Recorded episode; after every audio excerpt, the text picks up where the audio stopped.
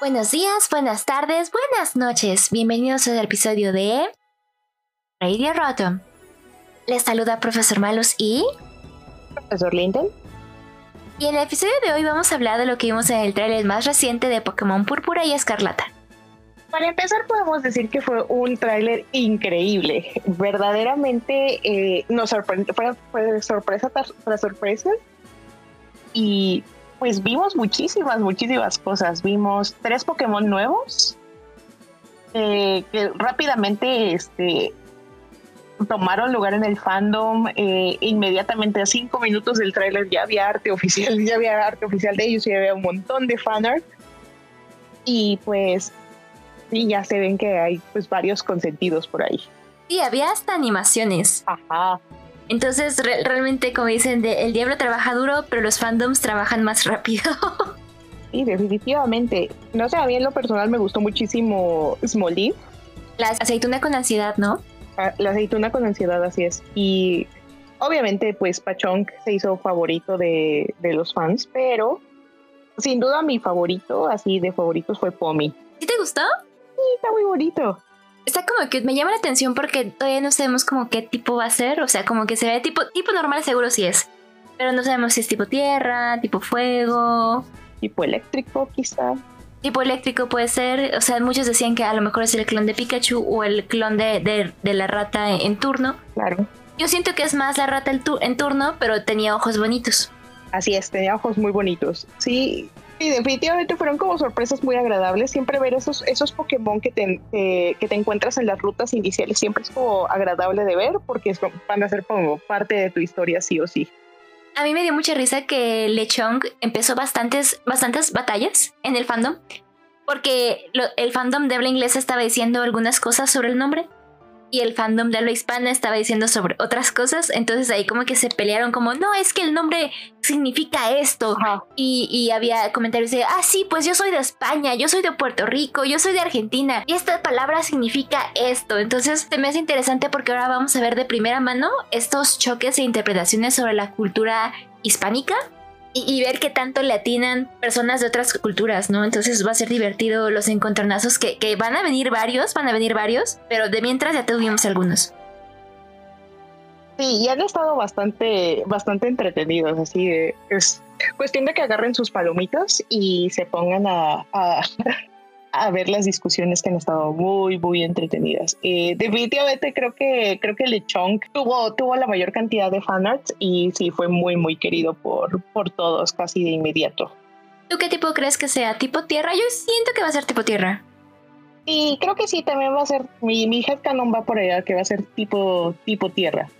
Pues sí, este, parece que, este, que va a ser como ahí, ahí vamos viendo, ¿no? Uno ya tiene como, como el callo de, ah, bueno, Smolly es tipo planta, este otro chiquito también, este, puede ser tipo tierra, entonces va, va, a ser divertido justamente, este, ver cómo la revelación de los Pokémon que ya conocemos. O sea, a este punto ya, ya conocemos cómo es que Pokémon libera un juego, ¿no? O sea, cómo es que lo va, va tratando como el hype, como por decirlo de alguna manera, ¿no? O sea, cómo nos va presentando pequeños detalles poco a poco. Y esta vez pues tuvimos bastantes sorpresas. Además de esos Pokémon de las rutas, pues hay mucha, mucha especulación alrededor de los profesores gran sorpresa con los profesores. O sea, esperábamos uno definitivamente, pero dos ya, ya fue como así, wow, el día de hoy fuimos los favoritos de Dios. Vaya que sí. Sí, o sea, no, este, en el bingo que jugamos de, del tráiler, eh, definitivamente esperábamos un, un, Pokémon profesor. Ya a título personal, Malus y yo esperábamos un, un profesor guapo, pero nos sorprendieron con dos profesores bastante atractivos y con una pinta bastante peculiar a decir, a decir verdad. Exacto, y pues el fandom está, está dividido, ¿no? O sea, hay gente que quiere que Sada le haga ciertas cosas hay gente que quiere que Turo le haga ciertas cosas. Hay gente que ya se toma a chiste esto de que cada vez están jotificando más a los profesores. Pero aquí sus humildes profesores también tienen ciertas dudas, ¿verdad? Estos, este tal Turo y esta tal Sada se ven bastante sospechosos. Empezando porque sus nombres no son de plantas, no son de árboles Eso ya, ya ahí nos pone como ciertas señales ahí como, espera, algo, algo no es como antes, algo no es normal. Y creo que nosotros al graduarnos de la Universidad Superior de Canto, este, escogimos nuestro nombre de planta como, como dicta la tradición. Y sí se nos hace raro que estos colegas tengan, nombres como tan peculiares y aspectos tan extraños. Definitivamente por ahí hay varios, varios headcanos de, sobre las mecánicas del juego, sobre, sobre la historia, pero algo que sí me queda muy, muy claro sobre ellos es que no se ven como profesores convencionales. Sí, y es que antes de empezar a grabar estábamos como hablando justamente de que había ciertas cosas que no nos cuadraban mucho. De que, ok, si bien Turo obviamente está basado pues con motivos futurísticos y todo esto, el profesor Willow de Pokémon Go pues también tiene una vestimenta pues bastante moderna, ¿no? Pero su semblante siempre es muy amable, tanto en la manera en la que se le, proyecta gráficamente, como las palabras que te dirige a ti como entrenador. Entonces, pues los, los, profesores siempre han sido pues unas caras amables, unas guías en el mundo Pokémon. Siempre están ahí para ayudarte, para echarte una mano. Este, ellos también te piden tu ayuda para, para dar ciertas misiones. Pero esos profesores tienen unos semblantes un poco, pues un poco más serios, ¿no? O sea, no te dan como tanta vibe de como de la amabilidad a la que estamos acostumbrados. Y por ejemplo, alguien puede decir, bueno, es que Rowan tampoco se ve como muy amigable y si lo es. No, para nada. O sea, Rowan tiene cara de, abuelito serio, claro que sí, ¿no? Pero tú sabes, tú sabes que Rowan es buena onda. Y ya conforme le tratas del juego, pues ajá, sale, a luz de que sí. O sea, nada más es un poco más serio, pero es un profesor este, bastante cálido con sus protegidos, ¿no? En cambio, ah, una profesora con colmillos, si bien el fandom está loquísimo y es como de las cosas que más les gustó, there's something weird about it. Sí, creo que, creo que se ven bastante sospechosos y no es algo, o sea, no creo que sea algo casual, ¿no? No es, no es una casualidad que se vean como se ven. Y no sé, a mi parecer se ven bastante, bastante sospechosos, lo cual me, me intriga muchísimo y quisiera que mis sueños de tener un profesor villano se hagan realidad. No sabemos, o sea, no sabemos en este punto qué va a pasar, pero siempre podemos soñar, siempre podemos especular, siempre podemos tener canos. Y recuerden, el canon no puede irlo si no saben leer. Y pues la verdad es que en nuestros canon sí hay muchas cosas que como que nos hacen medio sentido, ¿no? Por ejemplo, ahora que tengas como un, un profesor distinto según la versión que escojas, nos recuerda mucho a los tiempos de Magma y Aqua. Sí, absolutamente. Creo que ya tiene bastante tiempo que no tenemos, eh, que no tenemos este, dos equipos rivales, ¿no? Por ahí podemos ver quizá este, esa misma temática de tener escuelas rivales con, con escuelas diferentes. Y se ve que estos profesores tienen convicciones bastante interesantes. Y aquí en este humilde podcast nuestra tirada es que por favor, por favor, que vayan al extremo para posicionar su agenda. Creo que ya, ya hemos discutido esto en muchas ocasiones. Parte de la madurez de Pokémon no es no es tanto mostrar como muertes en pantalla, porque esa nunca ha sido la tirada de Pokémon, pero sí que, los personajes, que tú como jugador tengas que tomar decisiones más, este, más pesadas y más importantes. Por otro lado, algo que también nos llama bastante la atención es el motivo del tiempo, ¿no? O sea, la profesora Sada representa pues al pasado o por ahí va la tirada, mientras que Turo pues está como más basado en el futuro, jeje. Pero el tiempo en el mundo Pokémon es una cosa a la que hay que tenerle bastante respeto, porque las líneas de tiempo ahí están, pero todavía no tenemos muchas pistas de cómo conectarlas. Y sin embargo, tenemos Pokémon muy relacionados con él, por ejemplo, Dialga o Celebi, pero volvemos a esto, o sea, todavía no sabemos si este es el juego con el que esta introducción como del tiempo de una manera como mucho más prominente nos va a dar un poco de luz al respecto de estas líneas temporales. Ya que bueno, o sea, tenemos tenemos que es como que cada vez la línea Pokémon va avanzando a dando pasos más firmes a cosas que, que, que se van como intuyendo, como con esto de las multidimensiones y ahora con las líneas temporales. Sí, o sea, creo que dentro del mundo Pokémon hay dos canons bastante, este, bastante importantes. O sea, tenemos uno donde el meteoro sí se estrella en joven y otra donde no. eh, donde no se estrella es donde tenemos la, la, mega evolución, donde, este, donde ocurrieron todos los sucesos que conciernen a los ancestros de Lysander. Por otra parte tenemos ese donde sí se estrelló el meteoro en joven y por eso tenemos eventos como Dynamax, tenemos que ocurrió completamente el, Darkest Day y por eso tenemos este otro tipo de, de poderes dentro del mundo Pokémon. Realmente aquí no sabemos qué va a pasar y va a ser súper interesante. No, no, realmente no puedo esperar. Justo eso, o sea, todas estas pistas que hemos ido las hemos tenido que armar poco a poco y hemos tenido que, ver qué piezas encajan, cuáles no. Pero si tuviéramos, digamos, como algo mucho más sólido, creo que al fandom le daría muchísima, muchísima luz sobre realmente de qué se trata Pokémon. Y creo que creo que esto nos va a dar muchísimo, este, muchísima visibilidad con muchas, con muchas cosas que queríamos ver desde hace mucho, mucho tiempo. Creo que ahora ya es como el momento de que todos esos headcanons este, se confirmen o se caigan por completo. Aunque por otro lado me da un poco de pendiente porque mm, es mucha información. Es, el mundo Pokémon es bastante complejo y nosotros profesores nos dedicamos justamente a eso, a, ver, a ver qué cosas funcionan, cuáles no, esto puede ser, esto puede ser no. Pero me preocupa un poco que jugadores nuevos no tengan, no tengan tanto background para, para pues también disfrutar de esos pequeños detalles. Y en episodios futuros hablaremos de, lo complicado que ha sido preservar de, manera, digamos, legal los juegos. Entonces me da un poco de, dependiente justamente esto, ¿no? De que hay un punto ya en que esto es tan extenso que sí necesitas como, como haber jugado, por ejemplo, esto del tiempo, tal vez desde Unova, ajá, tal vez desde Unova a, a tiempos actuales, como para ver a dónde va, digamos, por decirlo, la línea moderna de Pokémon en sus juegos.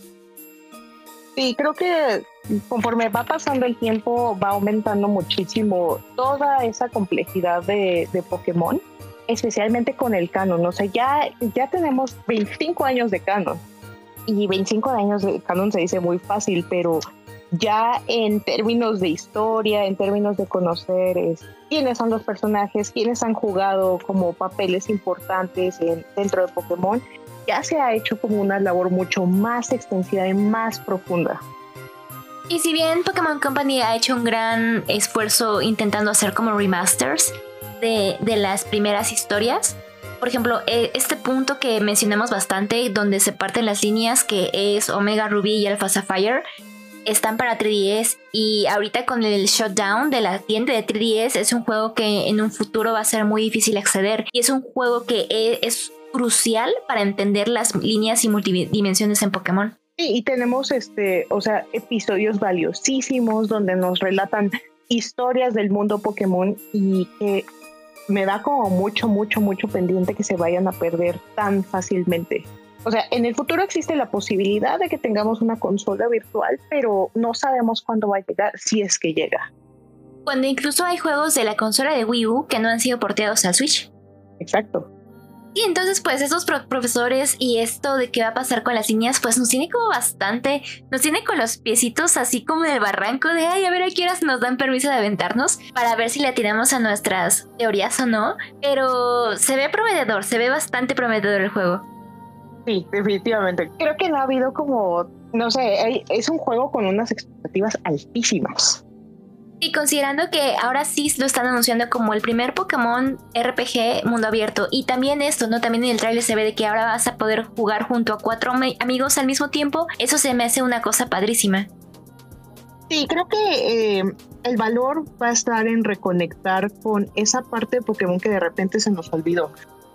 No digo que esté mal que se nos haya olvidado un poco, porque la tecnología avanzó bastante, pero creo que es muy importante recuperar esa parte de Pokémon que era conectar con tus amigos para atraparlos a todos. Sí, porque como dice Lina, recuerdo que había un punto en el que ya no necesitabas como tener a alguien cerca con la otra versión. Quería, por ejemplo, conseguir los Pokémon este, que no estuvieran como disponibles en la tuya, hacías un, como un global trade y ya con eso, ¿no? O sea, ya te conectabas como con alguien al otro lado del mundo, pero ya no era una experiencia tan cercana. Y por ejemplo, esos, esos cambios los vi, vi bastante el boom con Story Shield, de que ya había como grupos en Discord que se organizaban para las incursiones, para los cambios. Y no le quito el peso a que, ok, si es conectarse con otro, pero ya se sentía un poco como más, ¿cómo decirlo? como has automatizado y no realmente este, darle el peso que era como compartir con otros, más que más allá de hacer como el mero cambio de un Pokémon por otro y ya. Y creo que esa parte es una parte que, que, mientras evolucionaban todas las tecnologías, las conexiones a internet, en lo que se iba mejorando ese proceso, Game Freak y The Pokémon Company lo dejaron un poco de lado y fue como, o sea, creo que es la única parte criticable de su diseño hasta ahorita, que, que no, no, no, no se fijaron tanto en el ecosistema de jugadores a la hora de concebir eso porque se perdió mucho de vista esa parte de vamos a intercambiar Pokémon, vamos a conectar con el otro, vamos a ser amigos de forma personal. Y también es, es otro detalle que han estado descuidando un poco es el competitivo porque los torneos oficiales se siguen jugando en Sword Shield. Ajá, exacto. Y la actualización de Pokémon Home tampoco, uh, tampoco ayudó mucho. Entonces es bastante interesante, o sea, cómo Pokémon se está, está creciendo tanto, se está diversificando, pero sí hay ciertos huecos que todavía no se han alcanzado a llenar. Y pues si bien sí es como, como un poco una, una queja recurrente en, internet, en Twitter sobre todo, ¿no? De que dicen, ah, es que estos güeyes ya hacen un juego Pokémon cada año porque es muy fácil hacerlo. Nosotros sabemos que no es así, pero esto, estas, no sé si llamarles carencias, estas áreas de oportunidad cada vez son más evidentes y sí me da un poco de miedo de que justamente haya, haya un punto en el que por querer como enfocar eso en otros aspectos pierdan de vista algunos que son como muy importantes, en este caso la comunidad de Pokémon. Y creo que es súper, súper importante no perder de vista al hecho de que Pokémon siempre ha sido un juego para hacer comunidad. Y eso está bien logrado por Pokémon Go. O sea, Pokémon Go sigue alentando a que existan comunidades, pero por otra parte los, los juegos principales están fallando bastante en eso.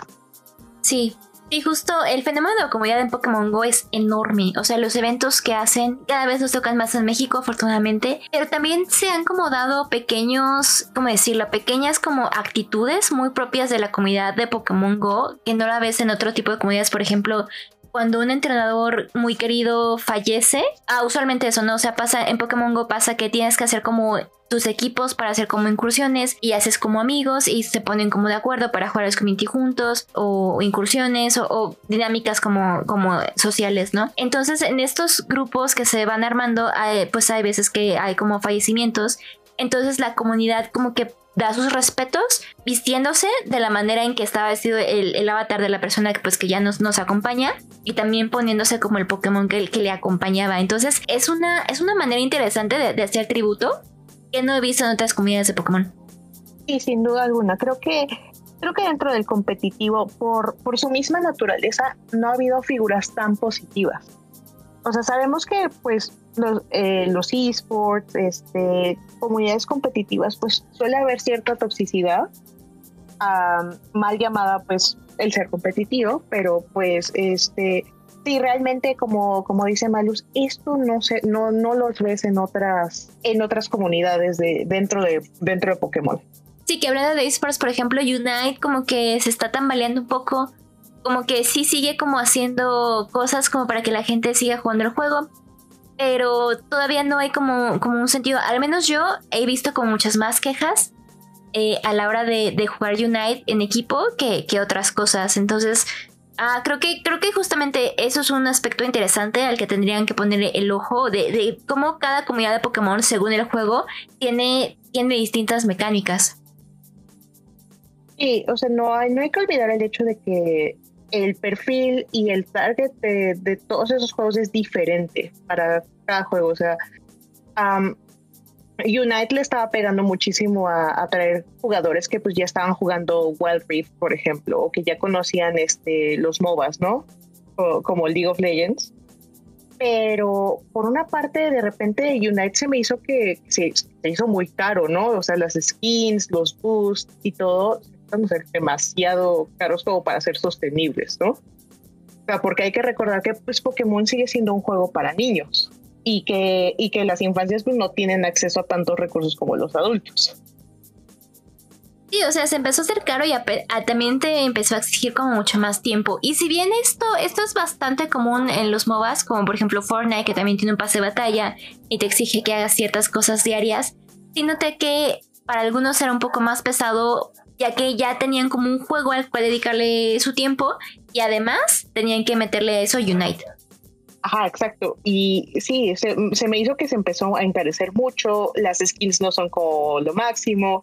O sea, si las comparamos como con, con otras skins de algunos otros juegos, dices, y quizá puedo no meterle mi, mi dinero a Unite, ¿no? Sí, justo. Volviendo un poco al tema de Escarlata y Púrpura, también se presentaron los legendarios.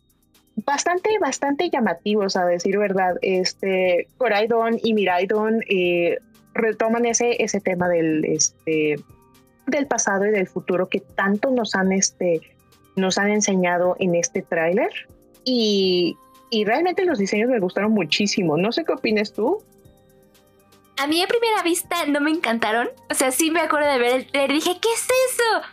Pero ya después vi el fanart y como siempre el fanart arregla todo. Entonces ya vi como reinterpretaciones, este, como cosas bonitas, muchos chistes de que los dos tienen como llantitas en, en el pecho. Entonces dije, ah, mira, sí están bonitos, sí están padres. Tal vez en el tráiler no lucen tanto. Pero ya, ya, ya me encariñé un poco con ellos. Pero sí, sí, recuerdo que me sacaron un poco de onda de ¿qué es eso? Está muy raro porque si bien estamos como acostumbrados a, a, Pokémon legendarios imponentes, ¿no? O sea, por ejemplo, venimos de Eternatus. Eternatus es un dragón cósmico hermoso y precioso, ¿no? Y estos dos legendarios son como bípedos, se ve que son como más chiquitos, o sea, me dan como más un poco vibe tal vez como de un saludo de reptiliano, o decirlo de alguna manera. Entonces como que me agarro un poco, un poco fuera de mi zona de confort de, de grandes dragones legendarios para Pokémon. Y creo que después de ver Arceus, ¿no? O sea, el, retake de Arceus con Pokémon Legends Arceus y demás, este sí, eh, no son tan imponentes, pero la visión de los fans creo que arregló muchísimo esas carencias. No sé cómo se vayan a ver en el juego, o sea, el, disclaimer en el tráiler es que esa, e, esa, esa, visión de los legendarios no, no va a ser parte del juego, es, este, es como puramente promocional y me interesa cómo se van a ver dentro de ya veremos. Aunque sí se ve que son un poco más chiquitos, ¿no? Que otros legendarios. Ajá, sí están chiquitos, ¿eh? O quién sabe. ¿Quién sabe? Porque es que, o sea, pensando, por ejemplo, en otros dragones como mecánicos, por ejemplo, muchos los, compararon con Zekrom y Reshiram. Eh, entonces sí era como, mm, están como, están como raros estos, o sea, sí están como más chiquitos. Porque, ajá, o sea, sabemos que no todo dragón eh, de Pokémon parece dragón, ¿no? Pero, pero este, este diseño sí estaba como curioso, sobre todo por la cuestión de las llantas y de la posible montura, montura que puedan ser. Ahí también vi varias comparaciones con, ya saben, el eterno Breath of the Wild, porque Breath of the Wild, Breath of the Wild, Breath of the Wild es un gran juego, es un gran juego, es otro juego. Entonces luego sí me cansa un poquito ver que a fuerzas todo lo quieren. E, es como cuando todo lo comparan con el Dark Souls, ahora todo lo comparan con, con todo lo que tenga que ver con Pokémon Mundo Abierto es Breath of the Wild, ¿no? Que hasta las montañas, es que son los picos gemelos de Breath of the hasta eso dijeron. Bueno, también lo compararon con la, con la montura de, unicornio de Breath of the Wild. Entonces, este sí es como, bueno, sí, sí le veo que vaya por ahí el camino de la montura. No creo que sea por Breath of the Wild, ¿verdad? O sea, quiero esperar a ver qué me dice la historia, por qué se tomó esa elección. Sí, creo que creo que estamos como, eh, bueno, el fandom de Pokémon necesita moverse colectivamente de, Breath of the Wild. En lo personal es un juego que a mí no me encanta, ni tampoco me llama la atención. Lo siento, pueden revocar mis, mis, este, mis permisos como, como jugador en este momento. La verdad, nunca me ha gustado mucho, mucho, este, mucho de Legend of Zelda. Eh, y creo que, creo que Pokémon es una IP bastante independiente, ¿no? O sea, con muy, con muy, muy poco que robarle a The Legend of Zelda. Y las monturas no es algo nuevo en Pokémon, tan fácil como eso. Claro, exacto. O sea, a, mí, a mí no me, no me disgusta este Zelda, pero sí veo como esta comparación como bastante, bastante forzada. O sea, hay muchos otros RPGs con los que, pudieran comparar incluso, pero recordemos que cada juego es una cosa por sí misma. Entonces querer como medir un juego con otra vara. Hay veces en las que sí logramos descubrir cosas interesantes, pero las comparaciones que, se están haciendo realmente no aportan como nada a la conversación. ¿no? Considerando que incluso ahorita Breath of the Wild ya va a haber la segunda parte pronto y va a haber muchas más nuevas cosas en ese juego. para que ya no lo comparen con Pokémon, ¿no? Considerando que hace cuánto que salió Breath of the Wild, o sea, salió hace más de 5 años. Sí, más de 5 años. ¿No? Entonces, justamente, o sea, querer comparar un juego de, de hace estos años con un juego que va a salir este año, pues igual, o sea, realmente pues ya ya, ya déjenlo ahí, ¿no? Y, volviendo a esto, o sea, cosas como las monturas o las montañas que ahora quieren comprar, pues bueno, es un tema de Pokémon desde hace mucho tiempo. Sí, o sea, creo que. O sea, creo que si quieren jugar Zelda, ahí está. A mí sí me gusta pero igual, sí me gusta lo, lo, que, lo que aporta. En su momento, justamente, es que justamente creo que mi problema es ese. En su momento aportó muchas cosas pero ahorita ya se está quedando pues un poco este outdated para lo que nos están poniendo nuevos juegos sobre la mesa. Entonces, pues ya, ya, les digo, ya déjenme ahí, dejen de comprar. esperemos a noviembre a ver qué pasa con estos dragones moto, los motopapis. A ver qué pasa. Sí, creo que, creo que este Scarlet y Violet vienen con muchas cosas muy interesantes. Eh, definitivamente nos van a dar muchísimo que hablar de aquí a su, a su fecha de salida. Sinceramente esperamos este esperamos por lo menos dos trailers más para saber de qué va. Y pues una de las cosas que estábamos hablando antes de empezar a grabar este podcast es precisamente el hecho de que no nos revelaron al, al campeón o campeona de la región o campeones. Sí, estuvimos recordando que cuando salió mi precioso amado León, todos estaban diciendo, ese es el malo, ese es el villano, es que es un campeón como medio raro. Y obviamente no, León es hermoso y precioso y perfecto. Pero, pero no tuvimos la presentación este, para hacer especulaciones esta vez. Entonces, pues sí, nos, nos abre la puerta a muchas cosas, ¿no? Por ahí vimos como ciertas cosas de traer de que, ah, mira, esto puede ser un gimnasio o tal vez un lugar de pruebas. Este, vimos como un campo con un molino muy lindo en el que muchos decían, ah, seguro aquí van a hacer unos hop o algo así entonces todavía no sabemos cuál va a ser como el esquema a superar en este juego, ¿no? Y la temática de escuela se me hace bastante interesante. No dudaría que hubiera como ahí alguna cuestión como exámenes, tal vez como lo tuvimos en Alola, eh, o, algo como más en un entorno mucho más académico, sería bastante interesante de ver.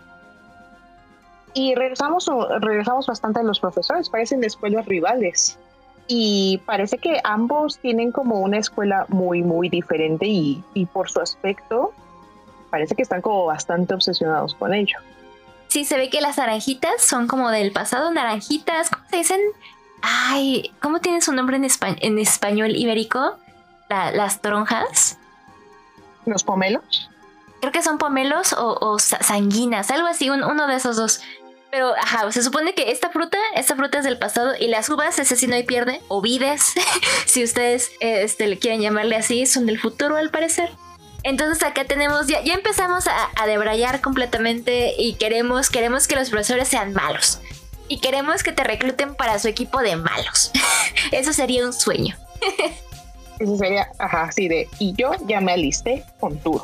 Y si no, que me den un otro villano malo ah, ah, recuerden, queremos una reina mala. Nada más porque sí, una reina mala. Ajá, una reina mala, momidón. Sí, no, eh, eh, detalle bastante crucial ese. Entonces queremos eso, o sea, estamos haciendo nuestra lista de deseos de Santa Claus.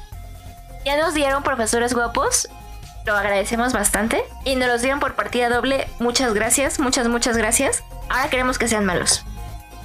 Ajá, sí, queremos maldad. Aquí, ahí, aquí queremos mal. queremos que sean problemáticos.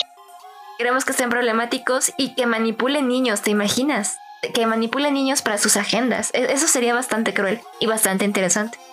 Bueno, uy, ya ahí pusiendo mi agenda durísimo. Ah, mm, maravilloso. Sí, pero ya, ya veremos en esos meses. Sí, tal vez solo sus profesores, tal vez eran un poco sunderes, tal vez tenías que conocerlos para, para ver que sí tiene un lado amable, o, tal vez no, ¿verdad? Tal vez no, tal vez no. Ajá, o sea, creo que creo que el tropo de que, de que te traicione de algún adulto confiable es este, no es ajeno para los videojuegos. Eh, hay cierto videojuego que no voy a mencionar, pero ahí, ahí pasó, para no darles spoilers para los que no lo han terminado. Pero, este, uy, sería bastante interesante a mi parecer. Y aparte tampoco es nuevo en Pokémon, o sea, también tenemos el tema de Lusamin, por ejemplo. O sea, ¿qué, mejor adulto que te traicione que tu propia mamá? sí, claro, ¿no? O sea, Luzamin, una reina problemática. aquí la queremos mucho. Ajá, saludos a aquel fan de Lusamin cuyo nombre no recuerdo. A Conde, a Conde, a mi amigo Conde. Conde, Conde, Conde, no se olvide que te gusta Lusamin. Saludos, saludos, muchas gracias por escucharnos. Y entonces aquí, aquí personajes problemáticos los queremos mucho. Sí, ¿no? Siempre se agradece muchísimo ver a, nuestros, a nuestros reyes problemáticos por ahí. Pero también estábamos comentando que no somos los únicos que han, han votado por esa teoría. Este, una figura bastante importante en el fandom Joe Merrick también ha expresado ciertas sospechas sobre esos personajes. Uy, sí. Y bueno, sabemos que Joe Merrick tiene pacto con Dios. Entonces, este, sí, o sea, él, él, él tiene, línea, tiene línea directa con Arceus, el muchacho. Tiene buen ojo. Y, y mira, yo le creo, yo le creo. O sea, si él dice que son malos, son malos.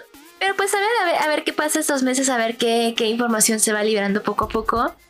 Ustedes cuéntenos si ustedes quieren que sean buenos, si quieren que sean malos, si quieren que les hagan cosas. Este, también estamos abiertos a ese tipo de comentarios. estamos abiertos a todos los han sabidos y por haber. No, aquí, aquí, aquí se respeta, se respetan todos los kings. Es un espacio seguro para Kingsters. Así es. Y si ustedes quieren que sean malos, son malos y nosotros los apoyamos. Exacto.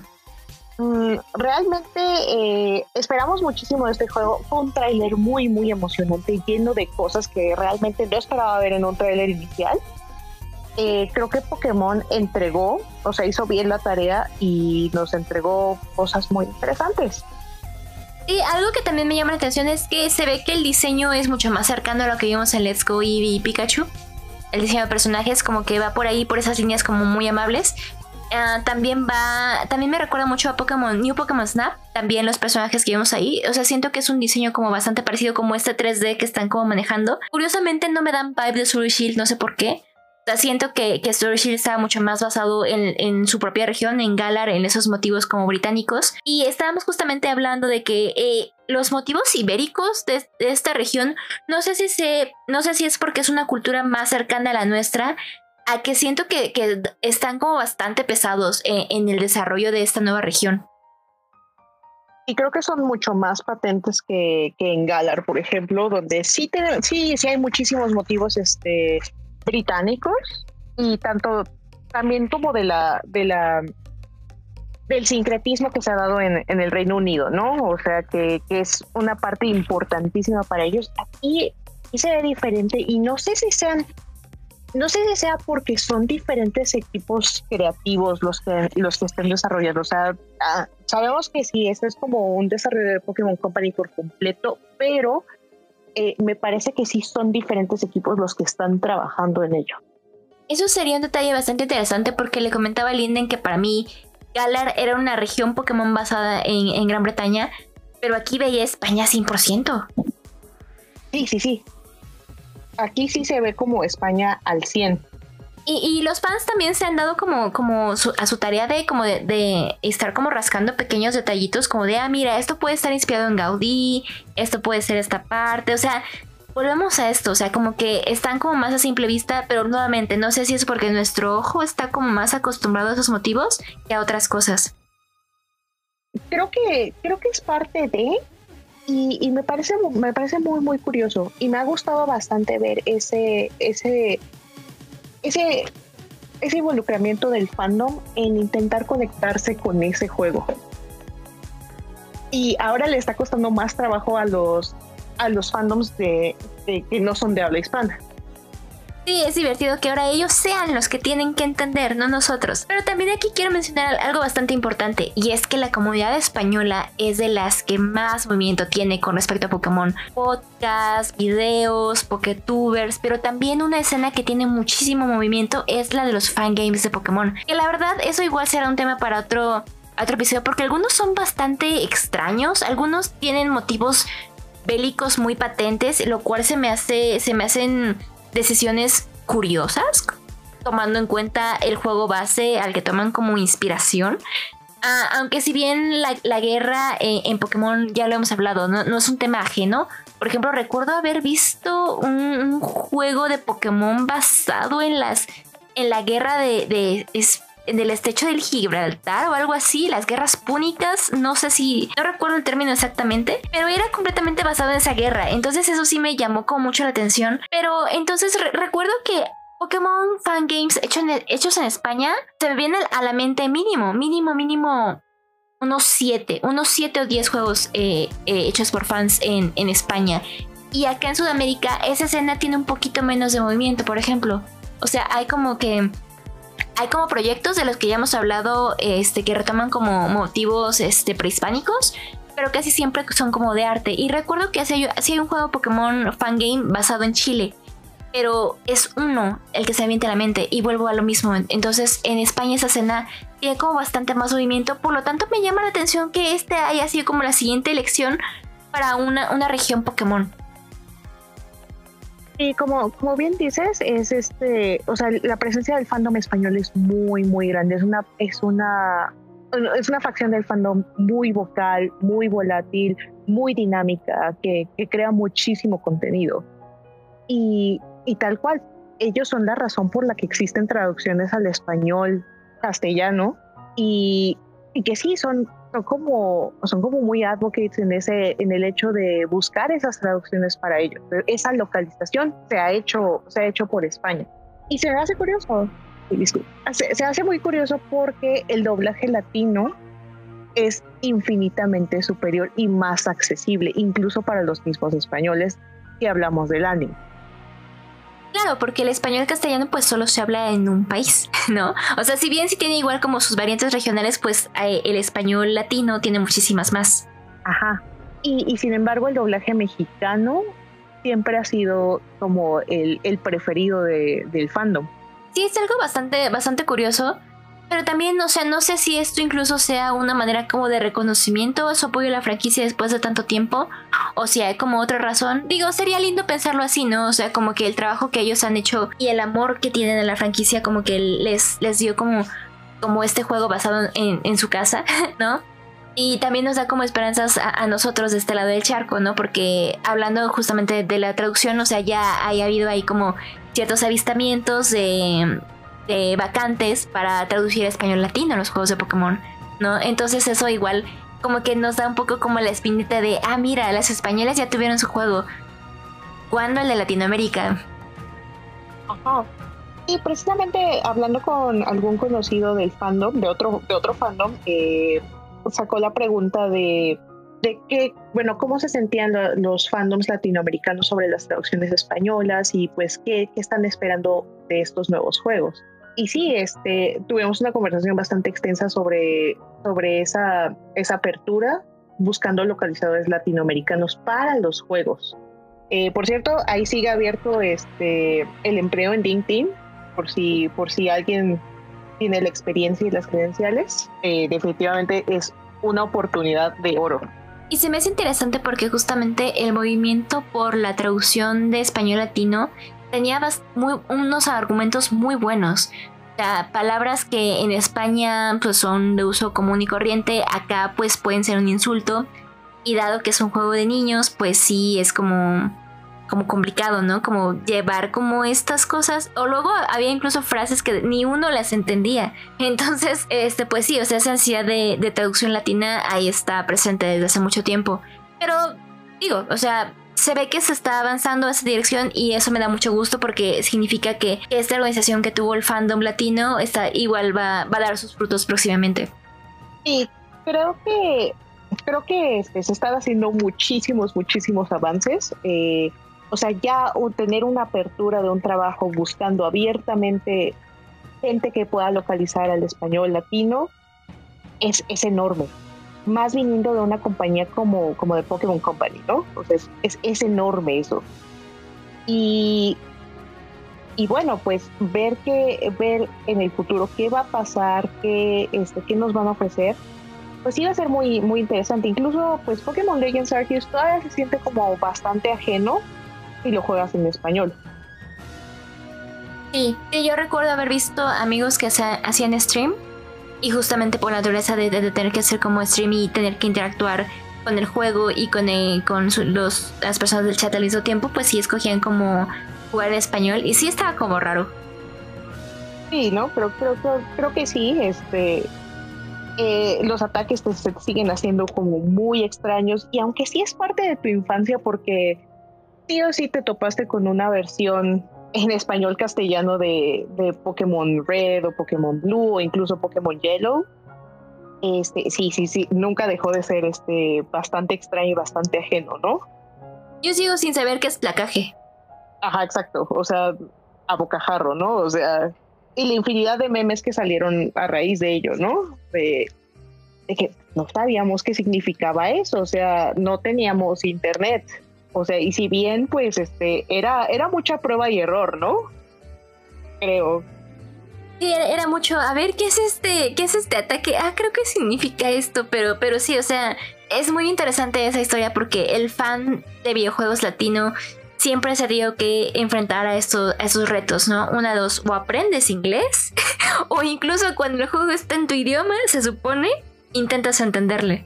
Exacto, o sea, creo que han, sido desafíos grandes, sobre todo para la gente que, creció sin internet o que, creció como con ciertas limitaciones económicas, ¿no? O sea, esa era tu opción si querías jugar Pokémon. Sí, Sí, justo, justo eso. Y, recuerdo que había amigos que ya conforme avanzaban los años, o sea, daban completamente, pasaban de, largo las versiones españolas porque, ajá, la experiencia de juego no era la misma y preferían aprender inglés. Sí, ah, definitivamente creo que Pokémon tuvo muchísimo que ver con el aprendizaje de inglés de, nuestra generación, o sea, de gente que ya va a cumplir pues 30 eh, y así, y y sí, era tu opción, o sea, o aprendías o aprendías inglés o tenías una experiencia no tan este no tan llevadera con, con esos juegos. ¿Qué otra frase española recuerdas de los juegos? Ay, tendría que buscar alguna porque e, eran realmente muy chistosas todas. Eran muy raras, ¿verdad? Sí. Pero bueno, eh, volviendo, volviendo un poco al tema, este, pues este juego carga con muchísimas expectativas. Se ve que Mm, nos va a presentar una nueva manera de jugar Pokémon, probablemente de la misma manera que lo hizo Arceus. Eh, siempre es divertido ver cómo le dan una vuelta a, lo que ya conocemos de Pokémon. Por nuestra parte, lo seguimos esperando. Este, creemos que nos las vamos a pasar muy bien. Queremos que los profesores sean malos. Eh, pero también queremos ver que, Pokémon este, de, de, uno, de pasos adelante para reconocer que hay áreas de oportunidad que, que les hace falta un poco más de cariño y queremos ver que ese sentido de comedia de Pokémon no se pierda. Sí, creo que, creo que con esa mecánica de que puedas jugar con, tus amigos en, incursiones, aparentemente, va a ser muy este va a ser algo muy, muy llevadero, creo. Otra cosa que nos, que nos saltó bastante a la vista del tráiler es el, son las opciones de customización. Vemos diferentes tonos de piel que no, que no habíamos tenido antes. Y creo que con esto, este, sí le van a dar gusto a muchísimos sectores del fandom que, esperaban verse representados en, estos juegos. Y creo que esa es una agenda que sí hemos visto bastante impulsada. O sea, eh, Pokémon hace un esfuerzo activo por ser incluyente. Sí, creo que ya hay muchas más opciones de, de, customización así de la piel, el cabello. O sea, ya vemos como cabellos este afros como mejor representados, ya no como, o sea, ya, con, ya no como una, una opción así más adelante del juego, sino inicial. Entonces eso me parece muy, muy bonito. Sí, a mí también me gusta bastante y la verdad es que ese, ese aspecto de lo custom en los videojuegos siempre es como de lo que más llama la atención. Sí, y creo que eh, lo, lo, empezamos a ver en X and Y, pero ya aquí ya vemos como esa, esa cúspide de, esa customización que tanto, tanto desean los entrenadores. Y algo que también me llama mucho la atención de, cómo se va a implementar después va a ser el tema del anime. O sea, porque imaginarme a Ash en España, eso va a ser bastante raro. Sí, sí, siempre hemos tenido headcanons de Ash en México, ¿no? Ajá. De Ash viajando acá, ¿no? Pero, pero ya verlo en España, así, Ash, ¿qué haces ahí? Sí, va a estar como rarísimo. Ahorita el anime está en Ultimate Journeys. Y el arco sigue siendo el del torneo, pero ya está en su fase final. O sea, Ash ya está dentro de los de la clase maestra, donde solo hay ocho participantes, donde obviamente mi esposo es, el uno, es el número uno. Claro. pero, eh, eh, o sea, ese arco ya está por terminar. Aunque no creo que, que, el anime termine pronto, ya que todavía hay muchas líneas. Eh, que creo que se pueden explorar. Por ejemplo, todavía está lo de Go y Proyecto Mew. Eso se me hace bastante interesante. Entonces yo creo que el anime por el momento va a seguir como con ese tema de las regiones. Pero no sé cómo, cómo se, va, se va a meter lo de, lo de España después, si es que se va a hacer. Porque eso de las animaciones también es un tema interesante, porque Arceus lo están manejando como una animación aparte con las nieves de Hisui. Ajá, que también tiene que ser un tema para, para, otro, para otro episodio porque qué preciosidad de anime. Sí, o sea, cada vez Pokémon está, está superándose en cuestión de animación con esos pequeños proyectos que nos trae. Nos ha dado sorpresas bastante gratas, pero eso será en el siguiente episodio. Ajá, creo que el futuro de Pokémon se ve muy, muy brillante. Eh, realmente podemos esperar cosas muy grandes sobre, sobre estos juegos. Eh, en los próximos meses definitivamente nos quedan por lo menos dos trailers antes de, de, la salida del juego que sería más o menos para Black Friday de este año. Y pues, pues nada, o sea, nos queda, nos queda esperar y ver qué, ver qué sucede. Nos queda esperar y dejarnos sorprender. Así es. Por el momento les recibimos sus headcanons en nuestra cuenta de Twitter que es radio-bajo. Y ya saben, no se contengan, todo comentario es bienvenido. Pero bueno, entonces eso sería todo por el episodio de hoy y nos vemos al siguiente. Bye bye.